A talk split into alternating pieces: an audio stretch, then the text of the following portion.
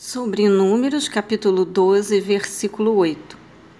Com ele converso face a face claramente, e não por enigmas ou parábolas, e a ele foi revelada a forma do Senhor.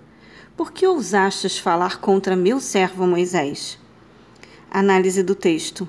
As revelações da parte de Yahvé, o Senhor, não chegam com a mesma nitidez e entendimento a todos os seus servos Pode haver oráculos do Senhor que um profeta talvez não compreenda plenamente na ocasião em que o recebe, e para ele, por algum tempo, essas orientações divinas soem como enigmas e mistérios. 1 Pedro capítulo 1, versículos 10 e 11. Entretanto, para Moisés, na travessia do deserto, Deus falou em particular e com especial clareza, como se conversasse com seu servo face a face, Deuteronômio capítulo 34, versículo 10.